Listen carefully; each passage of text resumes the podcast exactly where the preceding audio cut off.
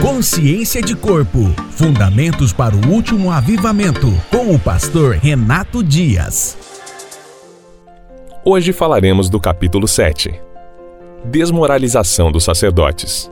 E agora esta advertência para vocês, ó sacerdotes. Se vocês não derem ouvidos e não se dispuserem a honrar o meu nome, diz o Senhor dos Exércitos, lançarei maldição sobre vocês e até amaldiçoarei as suas bênçãos. Aliás, já as amaldiçoei, porque vocês não me honram de coração. Porque os lábios do sacerdote devem guardar o conhecimento, e da sua boca todos esperam a instrução na lei. Porque ele é o mensageiro do Senhor dos Exércitos.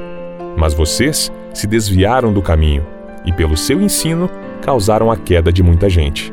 Vocês quebraram a aliança de Levi, diz o Senhor dos Exércitos por isso eu fiz que fossem desprezados e humilhados diante de todo o povo. Porque vocês não seguem os meus caminhos, mas são parciais quando ensinam a lei. Malaquias 2, do 1 ao 9. Não precisamos de pesquisa para comprovar que a classe pastoral em nossa nação está entre as de menor prestígio em nossa sociedade, de mãos dadas com a classe política. Esta reputação negativa entre os sacerdotes do Senhor é reflexo direto da forma leviana e superficial de como nós, pastores, lidamos com o assunto que temos abordado neste livro. Ao vermos o povo sendo parcial em sua entrega, nada fazemos, pois ao permitir que o povo oferte por ofertar, sem um compromisso de consciência uns com os outros, tornamos a mesa do Senhor desprezível e a sua comida imunda. Os recursos tornaram-se um fim em si mesmos e não um meio de celebrar nossa unidade e compromisso de amor uns pelos outros. Nos dias do profeta Malaquias, os sacerdotes do Senhor entraram em total descrédito diante de todo o povo porque o abandonaram, e por este motivo sofreram a dor da rejeição e o fracasso ministerial. Embora saibamos que em Cristo, na nova aliança, todos fomos feitos sacerdotes do Senhor. Existem aqueles que foram chamados para exercer o serviço sacerdotal com um grau de responsabilidade maior. Pessoas ordenadas para conduzir o povo como pastores do rebanho de Cristo.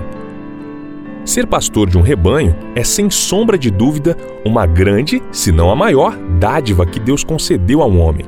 Cuidar e zelar pelo rebanho do Senhor, aqueles que hão de herdar a salvação. Hebreus 1, 14.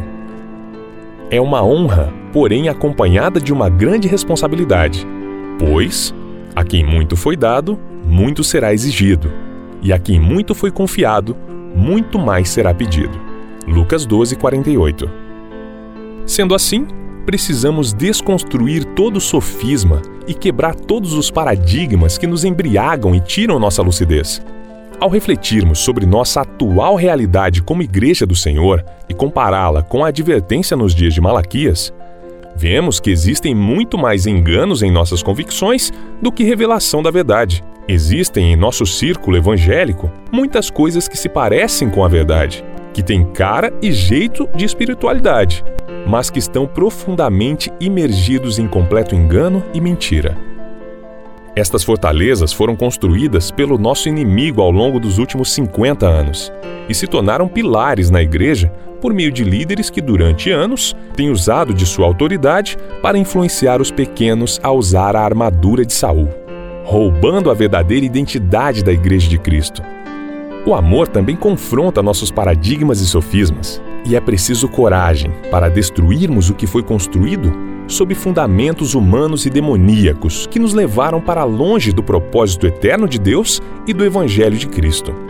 Hoje temos de tudo dentro de nossas igrejas, Embora compreendo que cada congregação tem uma identidade dada por Deus, pelo menos deveria ser.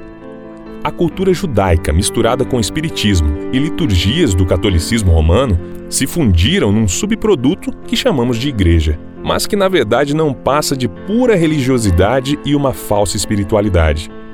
Não quero expor a nudez da noiva de Cristo, mas apontar erros que se transformam em iniquidade e abominação entre nós, pois sabemos que um pouco de fermento leveda toda a massa. Gálatas 5:9. falsos ensinos que se misturam ao Evangelho de Cristo e tudo isso com o aval e permissividade daqueles que deveriam proteger o rebanho e conduzi-lo a pastos verdejantes. E por hoje é só. Até o próximo episódio. Consciência de Corpo Fundamentos para o Último Avivamento.